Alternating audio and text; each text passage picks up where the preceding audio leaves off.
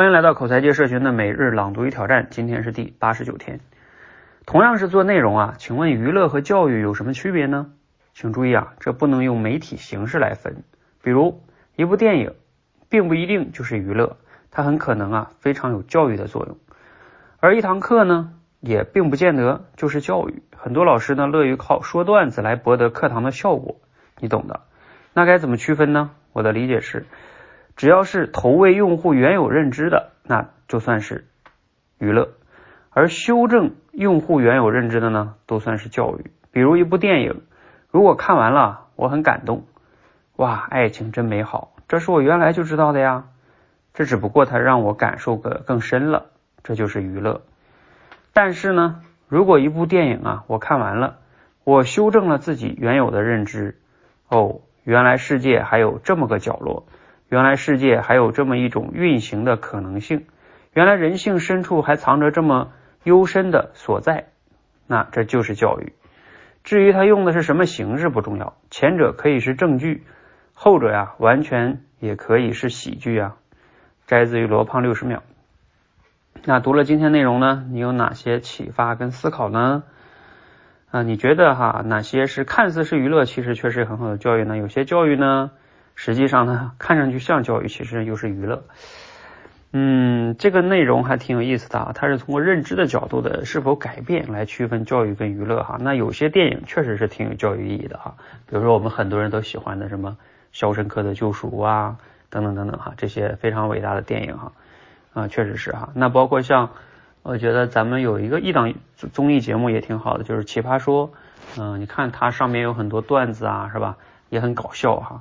看上去挺娱乐的，但是其实他们在辩论的过程中，因为双方不断的针对一个观点来回交锋哈，然后我们听的人也会对自己原有的认知会有一些触动和可能改变。那从这个角度来说呢，它也可以说有教育意义哈。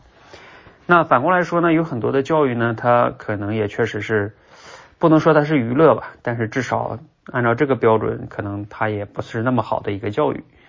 啊，比如说像当下很多的这个知识付费吧，包括罗胖说的改变认知，其实改变认知这个事儿呢，能给你一些启发跟触动是容易的啊。但是比如说就拿我们现在做这个口才训练这件事儿吧，你说说话这个道理吧，我们跟他跟你说啊，你上台说话不要紧张是吧？然后等等等等，你你你等等的跟那给你讲不紧张的事，能给你讲一大堆的认知跟道理，但是这个认知。你知道了和你真正能做到，这还差很远的距离。所以我觉得，我认为这个教育啊，不仅是改变认知，改变认知这个啊，只能叫知识的一个启发跟传递。真正的教育，它其实要花时间去真正的把你的身放身身体啊，很多的放进去，然后从行为上啊，真正的做到知行合一，去改变自己啊，而不仅是认知的改变，这个才是教育哈。教育它是一个很大的一个概念，它，不仅是一一点点启发那么简单啊，就像我们自己现在做这个口才训练，我们要去陪着学员持续的半年以上的时间去刻意练习。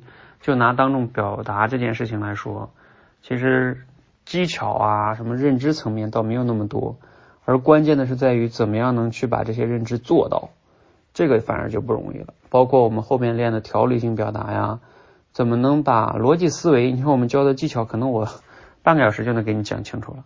但是怎么能把这些东西用起来，真正落实到你的思维模式中？嗯，难道这个不是更好的教育吗？是不是？学了能用起来，真正的改变自己，这岂不是更好的教育吗？啊，所以这个是我理解的教育哈啊，不仅是认知的改变。